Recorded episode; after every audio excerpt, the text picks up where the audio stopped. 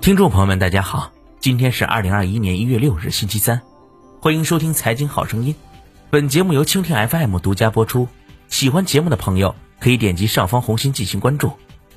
近日，有网友爆料称，一名供职于拼多多旗下多多买菜业务的二十二岁女性，在凌晨一点下班的路上猝死。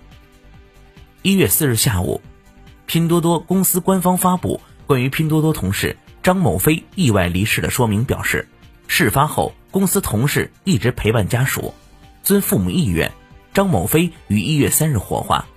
同时，针对网传的拼多多官方知乎账号发表底层人应该用命换钱的截图，拼多多表示从未发布过如截图所示的官方回应，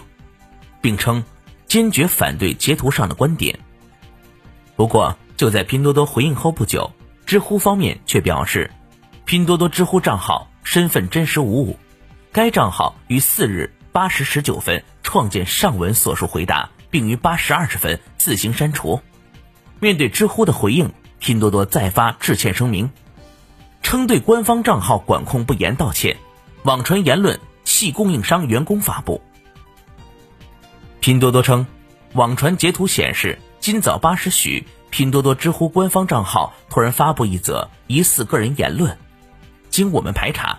该内容系拼多多营销合作供应商员工用个人手机发布。该言论不代表任何拼多多官方态度，拼多多官方对该言论表示强烈反对。此事系拼多多对官方账号管控不严导致，向公众表示真诚歉意。据上官新闻，四日下午。记者从上海市长宁区劳动保障监察大队获悉，上午接到网络舆情后，劳动保障监察部门已第一时间上门介入。根据相关法律法规，对拼多多的用人合同、用工时间等劳动用工情况展开检查。年轻员工猝死这一不幸事件，让人们重新审视买菜业务背后互联网公司之间竞逐的激烈程度。多多买菜业务。是拼多多内部孵化的新兴业务，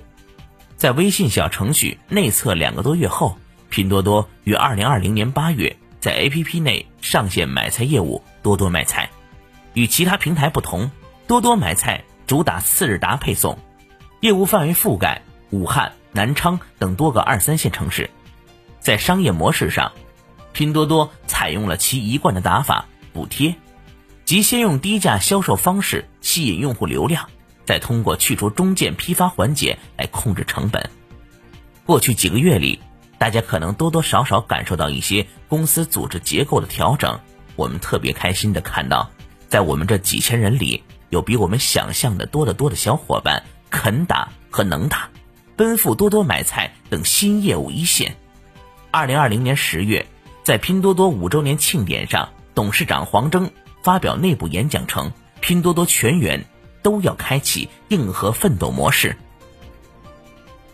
在线上流量见顶的背景下，社区团购被视为消费互联网时代的最后一片蓝海，成为各家互联网巨头争抢的焦点。作为连接消费者的渠道，团长是社区团购能够运转的关键。招商证券研报显示，美团优选主要以地推、扫街、拜访的方式获取团长。拼多多则通过电话拜访的方式，美团地推每拓展一位团长奖励一百六十元，滴滴的诚心优选和拼多多的多多买菜是一百三十元。一位北京市用户对第一财经记者表示，近期在小区附近屡次碰到美团买菜的地推人员，该地推人员表示每天有十个拉新任务，只有用户下单才算拉新成功。截至目前，美团和拼多多。攻城略地的范围最大，进入的城市数量均超过两百个。然而，在疯狂扩张和烧钱的背后，是员工加班干活的身影，健康成为了不可回避的话题。拼多多实行严格的上下班打卡制度，早上十一点上班，晚上普遍十一点下班，每周日加班。事实上，加班在互联网公司非常普遍，已经形成了九九六工作制，即上午九点上班。晚上九点下班，一周工作六天，近几年被多次讨论和质疑，其背后有上市公司市值波动、前沿科技创业公司竞争激烈、以及员工愈发重视个人生活与自由等多重因素。南都民调中心二零二零年十二月发布《职场压力与加班状况调查报告》显示，超七成受访者明确表示自己目前的工作需要加班，占比约为百分之七十二点五八。